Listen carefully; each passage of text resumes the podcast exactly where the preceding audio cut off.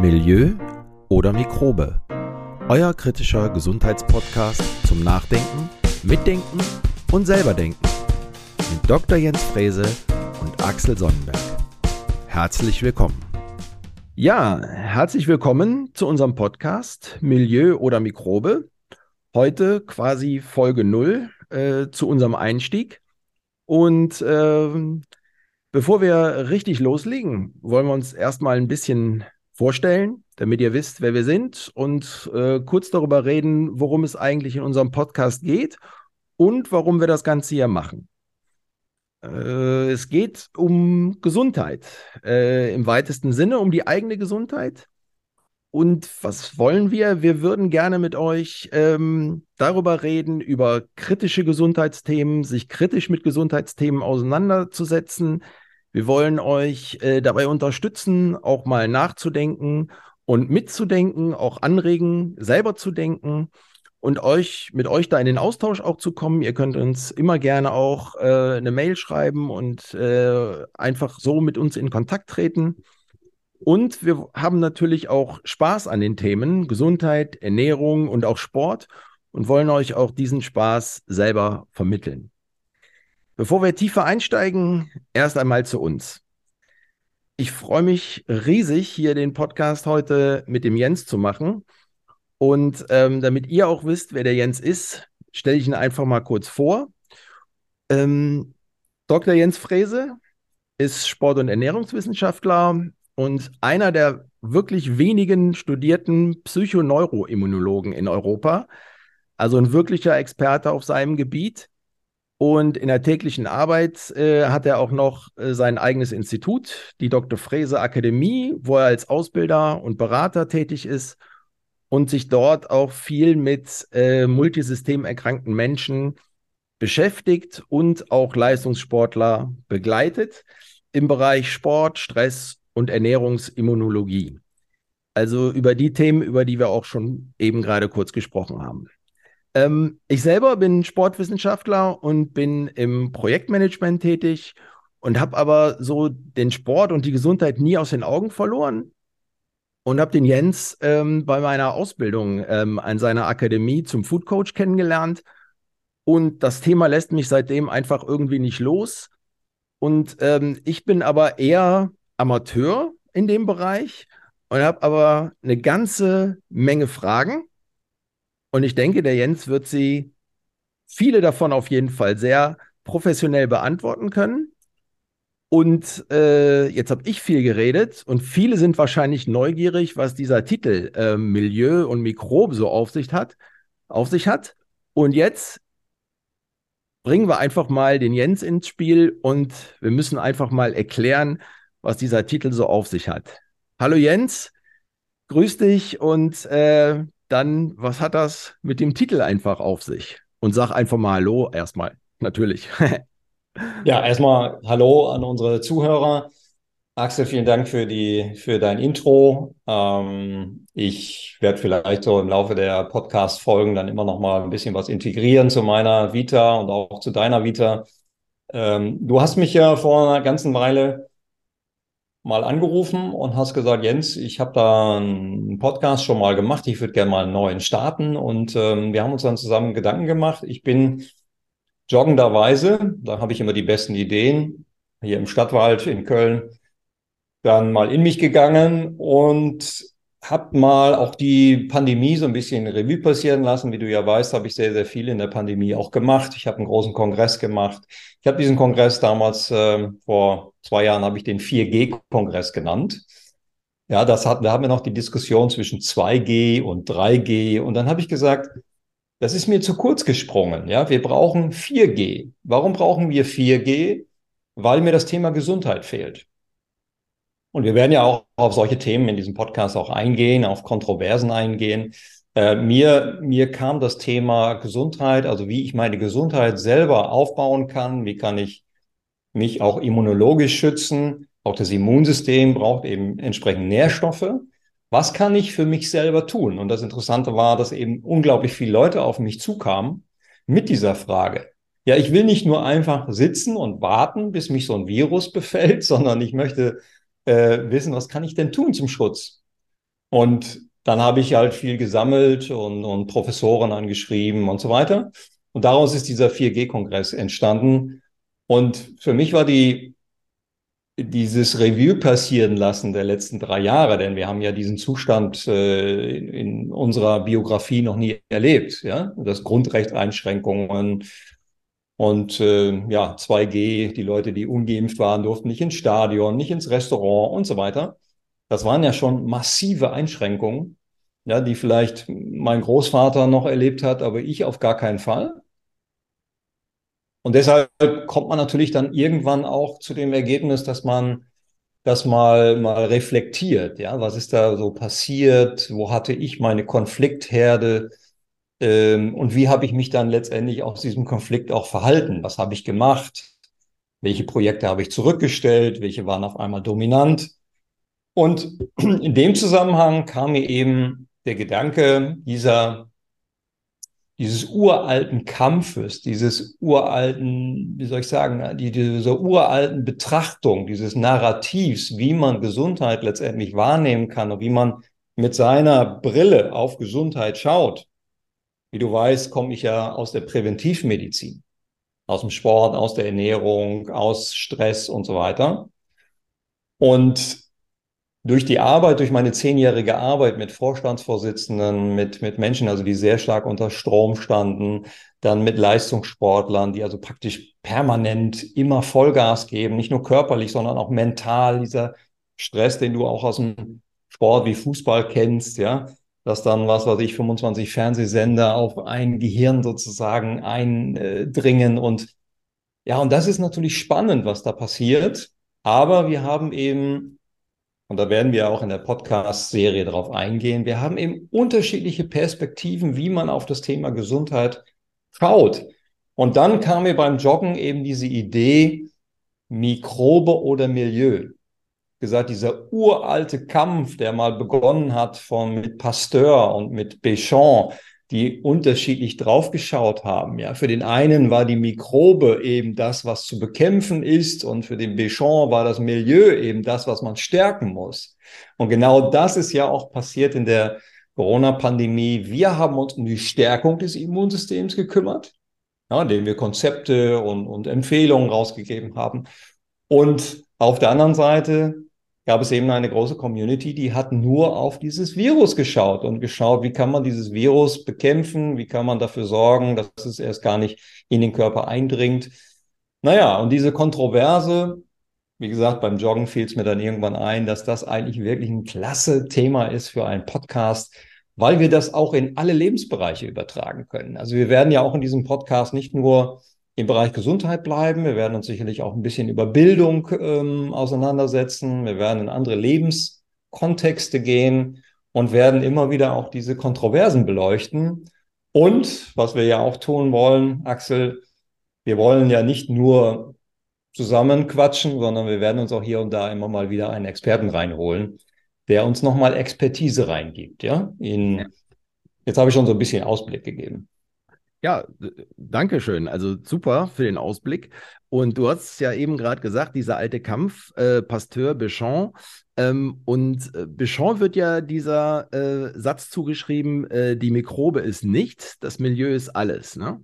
Mhm. Und während Pasteur ja in dem Erreger äh, quasi den Feind war, den er um jeden Preis bekämpfen musste, ähm, hat ja eher Béchamp gesagt, dass man eher so auf das Milieu schauen sollte. Und ähm, wenn, wenn ich jetzt äh, darüber nachdenke, ich habe mich natürlich auch ein bisschen vorbereitet hier für unseren Podcast, klar, schießen mir auch direkt wieder ein paar Fragen in den Kopf, ne, weil du es ja auch gesagt hast, Präventivmedizin, ähm, dass man einfach guckt, äh, dass man, äh, ähm, wie, wie kann man was tun, vorbeugend, dass man, dass man äh, gar nicht sich erst so eine Infektion einfängt. Ähm, und Bedeutet das jetzt, äh, diese Frage schwört einfach bei mir im Kopf, bedeutet das jetzt, dass uns alle Mikroben krank machen oder gibt es vielleicht auch gute Mikroben? Ja, du kennst dich ja ein bisschen aus, ne? auch durch die Ausbildungen. Ähm, wir sprechen ja heute von einem Mikrobiom, ja, von einer ne, sehr vielfältig ausgeprägten Nährboden, äh, viele Mikroben, die vor allen Dingen in unserem Darm, aber auch in unserer Haut, also überall da, wo der Mensch praktisch Grenzbarrieren hat zur, zur Umwelt, also da, wo etwas in, in den Menschen eindringen kann, Viren, Bakterien, Pilze, die, die Atmosphäre, ja, wir nehmen die auf und machen daraus Sauerstoff äh, oder, oder nehmen den Sauerstoff auf und bringen den in alle Körperextremitäten, in jeden Winkel des Körpers, ja, jede Körperzelle braucht letztendlich Sauerstoff. Und äh, naja, dafür haben wir eben eine Lunge und um das mal an der Lunge so zu erklären, da gibt es bestimmte Grenzbarrieren, weil bestimmte Substanzen dürfen eben in den Körper nicht eindringen, wie zum Beispiel Feinstaub. Ja? Wenn man jetzt hier in Köln oder in anderen Großstädten direkt an einer vielbefahrenen Straße lebt, hat das Fenster auf, dann kommt da eben nicht nur Sauerstoff äh, rein, sondern ne, wir haben auch zu tun eben mit, mit äh, bestimmten Umwelttoxinen. Da werden wir sicherlich im Podcast auch mal hier und da eine, eine kleine äh, einen kleinen Einschub machen, denn das ist ein super spannendes Thema, ja, die, die Umweltbelastung. Wir reden ja nur über Klima und haben dabei die Umwelt letztendlich verdrängt oder vergessen. Und ähm, da beschäftige ich mich ja sehr, sehr viel mit, weil ich ja auch in der klinischen Umweltmedizin ausgebildet bin und mit sehr vielen Umweltmedizinern auch in Kontakt bin.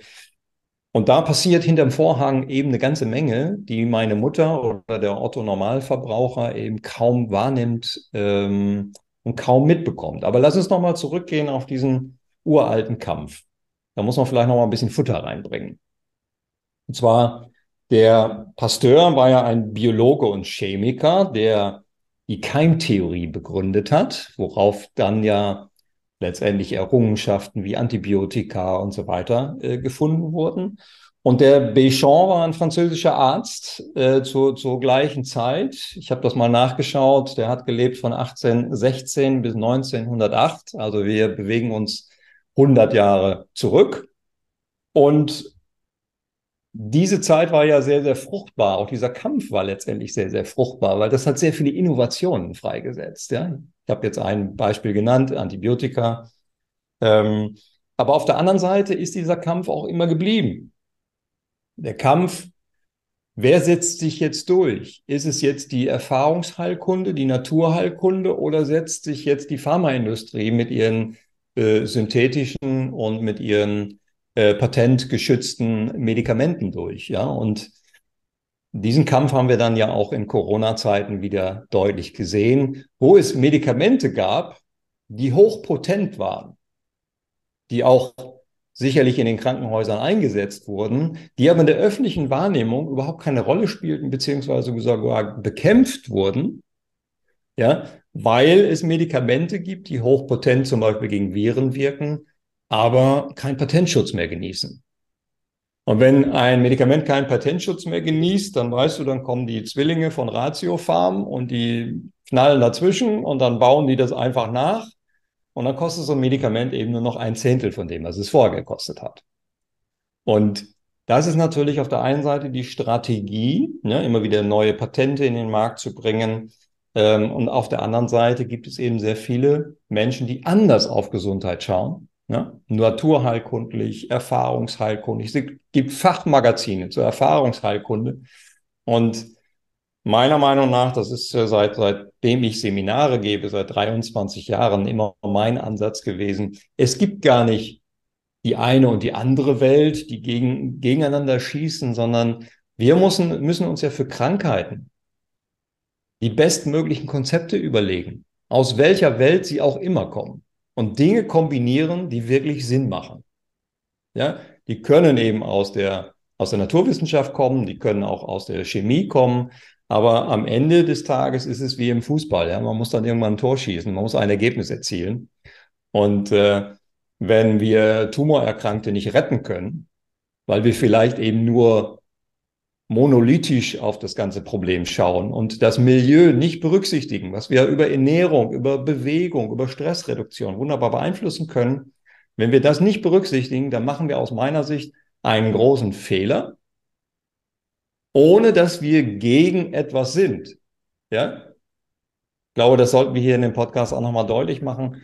Ähm, es geht nicht darum, gegen etwas zu sein, sondern es geht darum, für etwas zu sein, damit wir die besten Lösungsansätze für Menschen, aber natürlich auch gegen Erkrankungen und bestenfalls natürlich frühzeitig Präventivmedizin, ja, für Gesundheit Denn, das muss ich jetzt hier kurz noch anfügen, wir haben zum ersten Mal, haben wir seit, weiß nicht, 150 Jahren, 200 Jahren die Situation, dass unsere Lebenserwartung nicht mehr steigt, dass sie jetzt leicht sogar gesunken ist. Wenn man jetzt die neuesten Zahlen aus den letzten drei Jahren sich anschaut, dann ist ähm, da etwas passiert in negativer Hinsicht. Auf der anderen Seite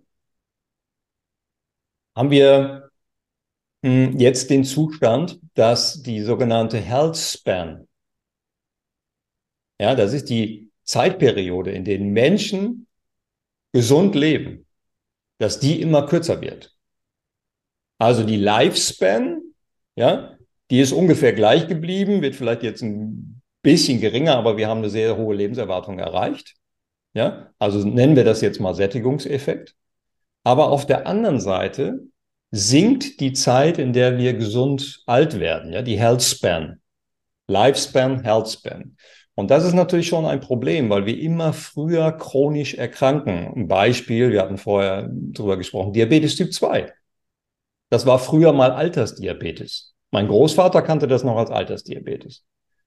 Ja, und dieser Typ 2 Diabetes tritt jetzt immer früher auf. Das heißt, Menschen wechseln von einer gesunden Lifespan immer mehr in eine, eine, eine ja, Chronifizierung und leben dann eben mit diesen chronischen Erkrankungen noch sehr lange. Ja. Wir haben halt sehr viele Errungenschaften in der Medizin. Denken wir an Insulin. Ja.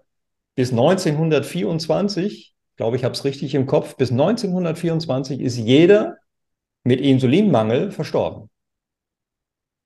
Und dann hat die Medizin es geschafft, ja, Insulin aus, erstmal aus Schwein zu extrahieren und hat ähm, dann die ersten Injektionen gemacht. Und irgendwann ist das so gut geworden, dass praktisch heute der Typ 2 Diabetiker eine normale Lebenserwartung hat.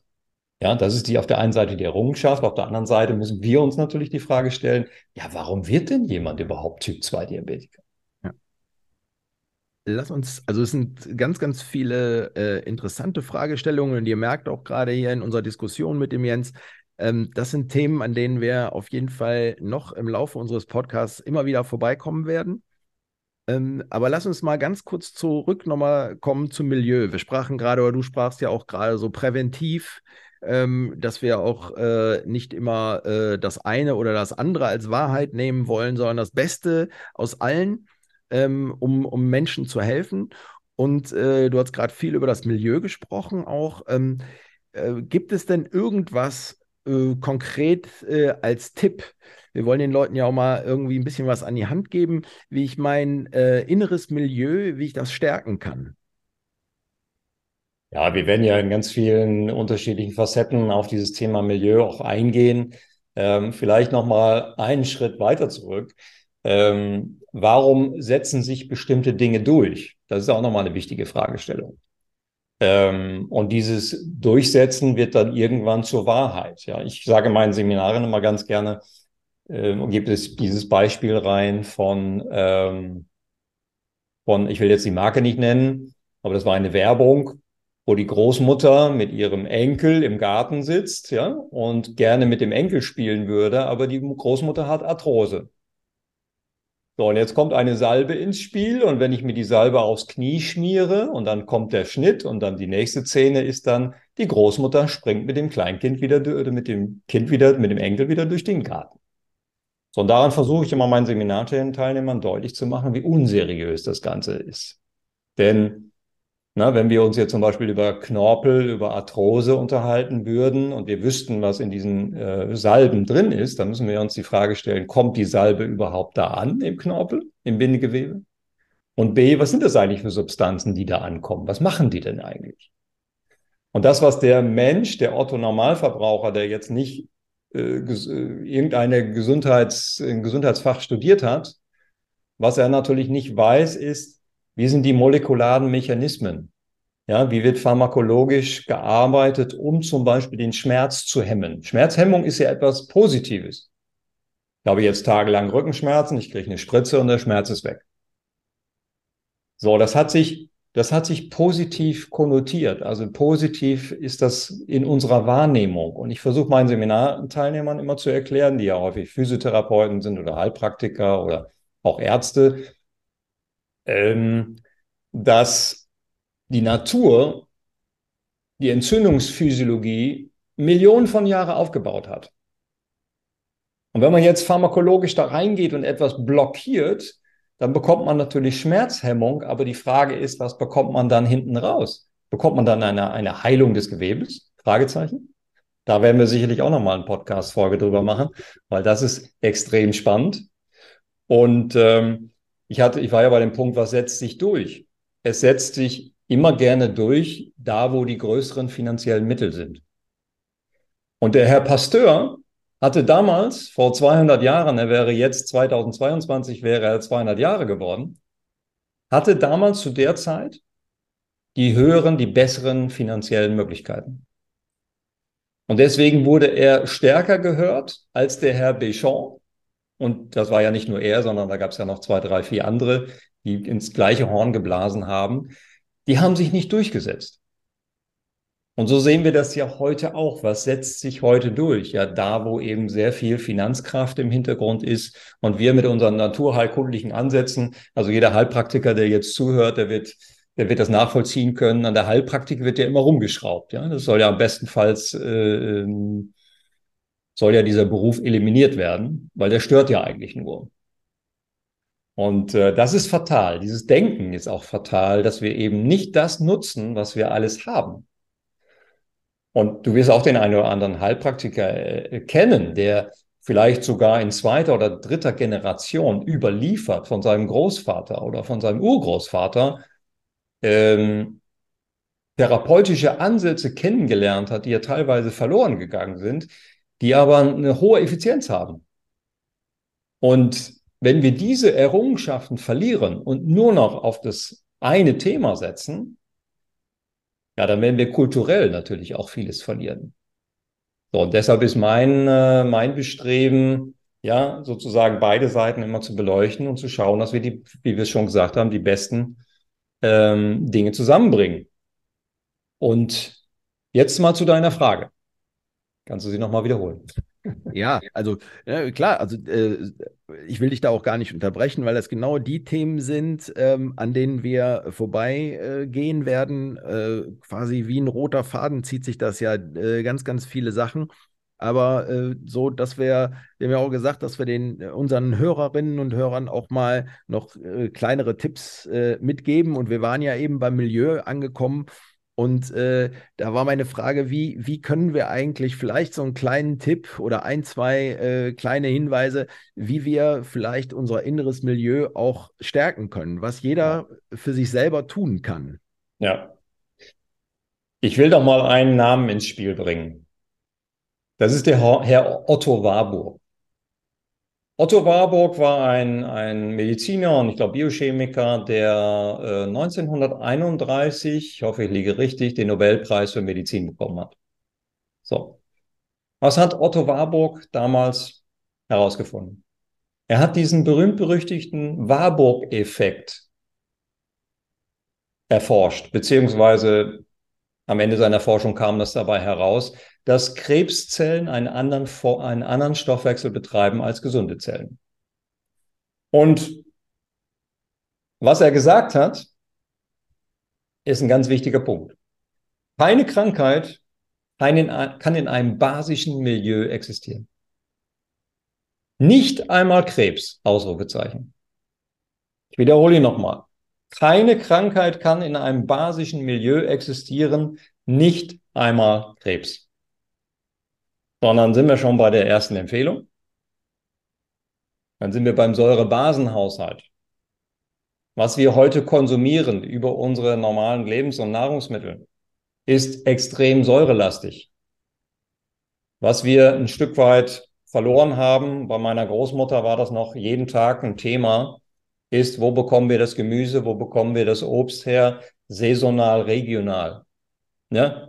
Das sind ganz simple Ernährungsempfehlungen. Und dann sage ich meinen Kunden immer, die ich berate, ja, das weiß eigentlich im Grunde auch jeder, aber wir müssen es umsetzen. Wir haben kein Erkenntnisproblem, wir haben ein Umsetzungsproblem. Und auch noch, noch, noch eine Ergänzung und unverarbeitet, hast du auch immer gesagt. Regional, saisonal und unverarbeitet. Die ganzen äh, Convenience-Produkte, die wir ja. auch haben, hochverarbeitete Produkte, äh, in denen hinten, wenn man drauf guckt, an Zusatzstoffen äh, eine Liste von E471 bis wer weiß wohin gehen. Ja. Ja, das ist der Punkt. Ne? Und ähm, ich sage mal, Ernährung kann relativ einfach sein, wenn man eben die Dinge A kennt. Ja, also wenn man, man muss jetzt kein Ernährungswissenschaftler sein, man muss einfach nur die Basis kennen. Und da haben wir in den letzten 50, 60 Jahren unglaublich viel in rasendem Tempo verändert. Ich mache nur mal auf ein, ich will nur mal auf ein Ding in den, den äh, Scheinwerfer legen, und zwar auf das Thema Backwaren. Das erzähle ich auch mal ganz gerne im Seminar. Als ich hier nach Köln kam und habe an der Deutschen Sporteschule mein erstes Studium Sport durchgeführt, du hast es ja auch genossen.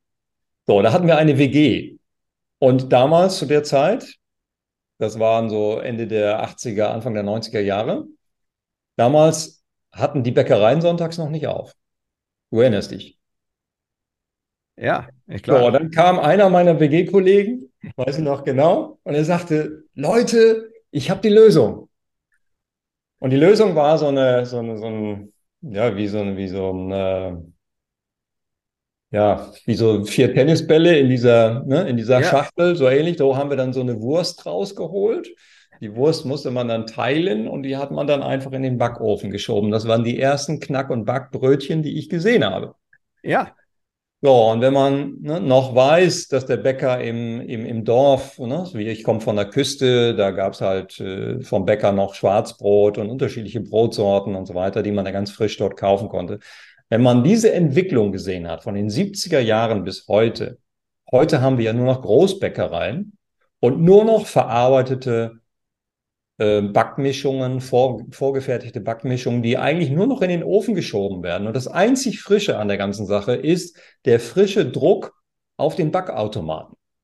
Dafür muss man auch nicht mehr ausgebildet sein. Da kannst du also jeden, jeden, jeden hinstellen, ja, der diesen Knopf drückt und dann praktisch frische Brötchen aus diesen äh, Backautomaten rausholt. Deswegen gibt es ja heute auch bei, bei Discountern, bei Lidl, Aldi und so weiter, ne, immer mit diesem Riesenschild frische Brötchen.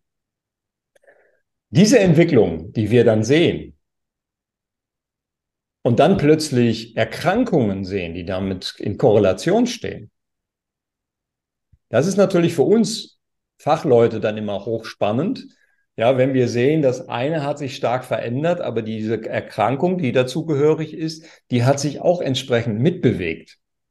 So, und dann kann man, das ist nicht kausal, man muss immer unterscheiden zwischen kausal und Korrelation. Das ist eine Korrelation, ähm, die ist aber irgendwann nicht mehr wegzudiskutieren. Ja? Also irgendwann gibt es so viele Korrelationsstudien, die das aufzeigen.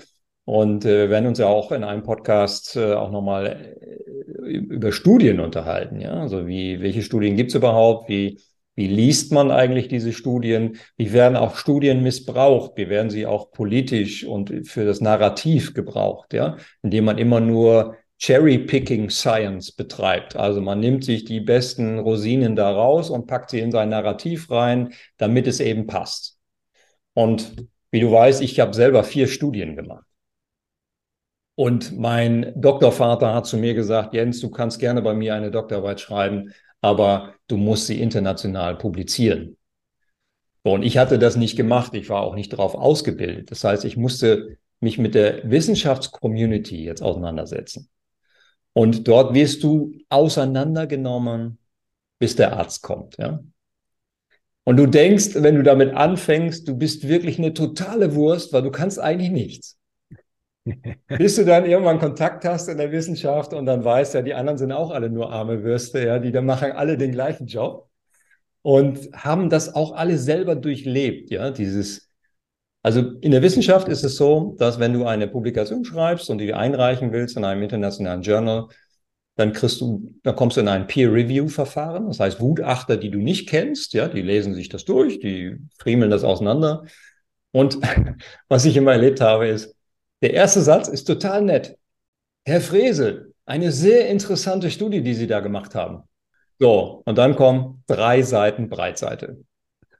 Und wenn du diese drei Seiten Breitseite dann gelesen hast, dann denkst du, boah, du hast eigentlich keine Lust mehr. Ja? Du musst eigentlich aufhören. Und durch diese Täler müssen alle Wissenschaftler durch. Ich musste da auch durch. Was der Vorteil ist, wenn du da einmal durchgegangen bist, durch das Tal der Tränen, ist, du weißt, wie Wissenschaft tickt. Du weißt, wie es funktioniert. Du weißt, dass deine Publikationen durch diese knallharte Kritik wirklich viel, viel besser geworden ist. Denn die Wissenschaftler wollen dir gar kein Bein stellen. Sie wollen nur, dass du das Beste aus diesem Thema herausholst. Das habe ich aber erst nach drei Jahren erkannt, als ich schon äh, so am Ende der, der Promotion war. Aber das ist eine sehr, sehr wichtige Erfahrung, weil mit dieser Erfahrung schaue ich natürlich heute auch auf die Wissenschaft. Und ich kenne so diese ganzen kleinen Hasenfüße, ja, wo man dann hinten guckt, ja, wer hat das zum Beispiel gesponsert? Ist das von irgendeiner Ne, kommt das von einem Institut, was relativ nah an einer, keine Ahnung, an einer großen Lebensmittelfirma äh, angedockt ist oder wie auch immer. So, und dann hat das natürlich, das muss nicht schlecht sein, aber es hat schon mal so ein bisschen Geschmäckle. So. Und das ist natürlich jetzt, wenn wir noch mal ganz kurz auf die, auf die Corona-Pandemie zurückschauen, das ist natürlich etwas, was der Normalbürger überhaupt nicht beurteilen konnte. Weil wenn Herr Lauterbach gesprochen hat, der ja nun mal selber Mediziner ist oder war, und äh, wenn der über seine Harvard-Studien zitiert hat, dann haben wir darüber gelacht und meine Mutter hat gesagt, ja, der Mann muss es ja wissen, ja, der hat ja Ahnung davon. So, und diese Differenzierungsfähigkeit, die würde ich mal behaupten, können eben im Bereich Gesundheit 95 Prozent der Bevölkerung gar nicht aufbauen, weil die Expertise einfach fehlt. Und mir fehlt sie natürlich auch in vielen, vielen Bereichen. Ich lerne jeden Tag dazu. Ja. Und irgendwann entwickeln wir so ein bisschen eine gewisse Weisheit, würde ich mal es mal nennen. Ja, auf jeden Fall. Und ähm, also schön, dass du das sagst. Ähm, also wir wissen auch nicht alles. Du weißt nicht alles, ich weiß nicht alles und auch viele Wissenschaftler äh, wissen nicht alles. Und dass die Bevölkerung jetzt so 95 Prozent äh, auch äh, nur immer das Bild aus dem, aus dem Fernsehen oder aus den populärwissenschaftlichen Medien äh, mitkriegt. Ähm, äh, das ist vielleicht so ein bisschen auch unsere Aufgabe jetzt hier, oder das haben wir uns zur Aufgabe im Podcast gemacht, um da vielleicht auch mal ein bisschen äh, Licht ins Dunkel zu bringen und die Menschen einfach mal mitzunehmen, äh, auch mal ein bisschen äh, in die andere Richtung zu denken, äh, viele Meinungen äh, gegenüberzustellen und sich dann ihre eigene Meinung zu bilden. Und du hast auch gerade gesagt, in der Wissenschaft ähm, ist es halt so, das Beste ähm, herauszubringen und das immer die beste Lösung zu finden. Und äh, in dem Sinne wollen wir natürlich auch das Beste für unsere Hörerinnen und Hörer, gerade auch in Bezug äh, und äh, auf die Gesundheit, euch das mit an die Hand geben. Und ähm, ich glaube, für heute, für den Auftakt, für unsere Episode 0, ähm, war das, denke ich mal, ein ganz guter Einstieg. Äh, auf jeden Fall vielen Dank schon mal, Jens. Du hast uns äh, schon mal äh, einen großen Einblick gegeben, äh, wo wir überall vorbeikommen werden in unserem Podcast. Und ich glaube, wir haben auch äh, neugierig gemacht auf das, was da noch kommt. Äh, ein ganz breites Feld. Und äh, vielen Dank an der Stelle nochmal. Vielleicht nochmal ähm, ein, kleiner, ein kleiner Teaser, was wir, was wir in den nächsten äh, Folgen vorhaben. Vielleicht kannst du nochmal einen kleinen Ausblick geben, ähm, damit jeder schon mal ganz nervös äh, auf den Knopf drückt und darauf wartet, dass wir die nächste Folge veröffentlichen.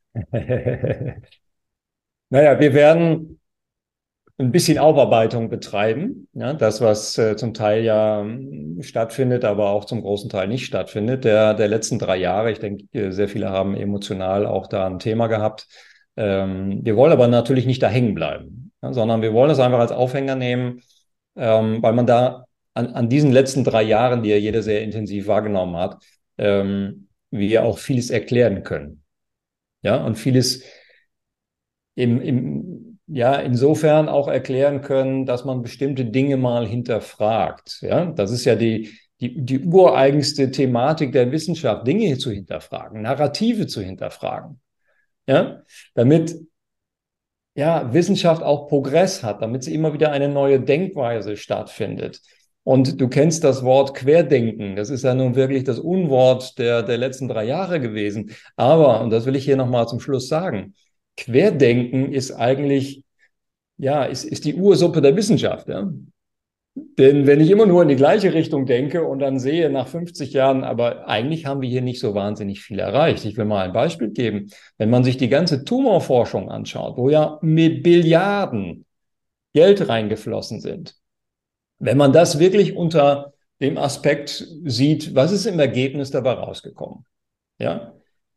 Unsummen werden durch unsere durch unsere Sicherungssysteme, durch unsere Krankenkassen und so weiter in das System hineingegeben. Ja, und wir sehen ja, dass die Leute dadurch nicht unbedingt gesünder werden. Das könnte man jetzt an Deutschland festmachen. Wir geben Unsummen in unser Gesundheitswesen hinein, aber wir haben nicht die gesündesten Menschen auf der Welt. So, also da passt etwas nicht. Und wenn man sich die Tumorforschung nochmal anschaut, dann, ne, ein amerikanischer Präsident hat es mal gesagt, wir wollen jetzt den Krebs ausrotten. 40 Jahre später, was haben wir denn erreicht? Wir haben mehr Krebserkrankungen denn je. Ja?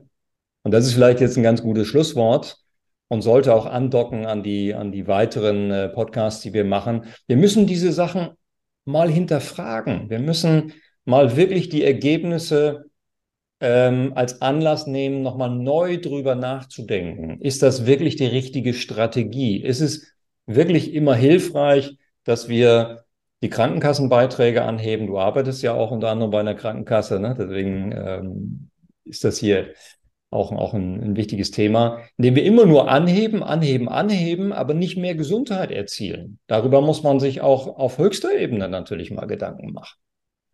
Ähm, mir hat mal ein Seminarteilnehmer gesagt, Jens, wenn ich dich so reden höre, sechs, ja, sechs Tage am Stück ja, in unserer Food Coach Ausbildung, eigentlich müsstest du dich mal bewerben für, für Gesundheits, als Gesundheitsminister.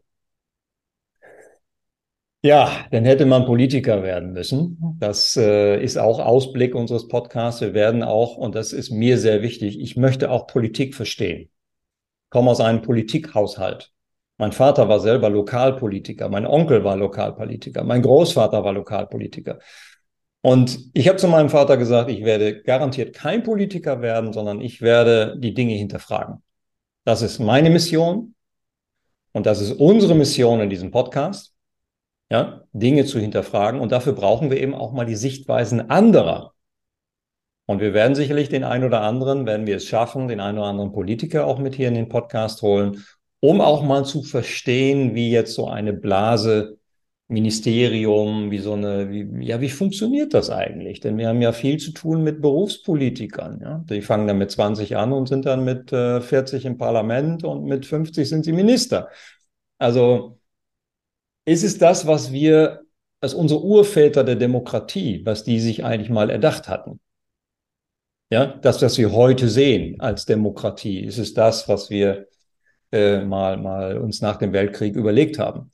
Und äh, das sind für mich spannende Themen, wo ich hoffe, dass wir spannende Typen, spannende Menschen hier in den Podcast bekommen, um das auch mal kontrovers zu diskutieren, ohne gleich irgendeine Emotion zu haben, ja, indem man böse wird oder irgendwelche Verschwörungstheorien oder indem man ja Wörter wie Querdenkertum und so weiter bemühen muss. Ähm, das ist äh, eine große Lust, die ich habe. Ja, ich auch. Ähm, ihr merkt, äh, wir haben totale Lust darauf und ich glaube, wir haben euch auch Lust drauf gemacht, äh, uns weiterhin zu begleiten im Podcast. Vielen Dank äh, fürs erste Mal, dass ihr bei unserer Auftakt-Episode dabei gewesen seid. Und wir freuen uns schon auf das nächste Mal. Vielen Dank und auf Wiedersehen. Ciao. Bye bye. Das war Milieu oder Mikrobe, euer kritischer Gesundheitspodcast. Vielen Dank und bis zum nächsten Mal.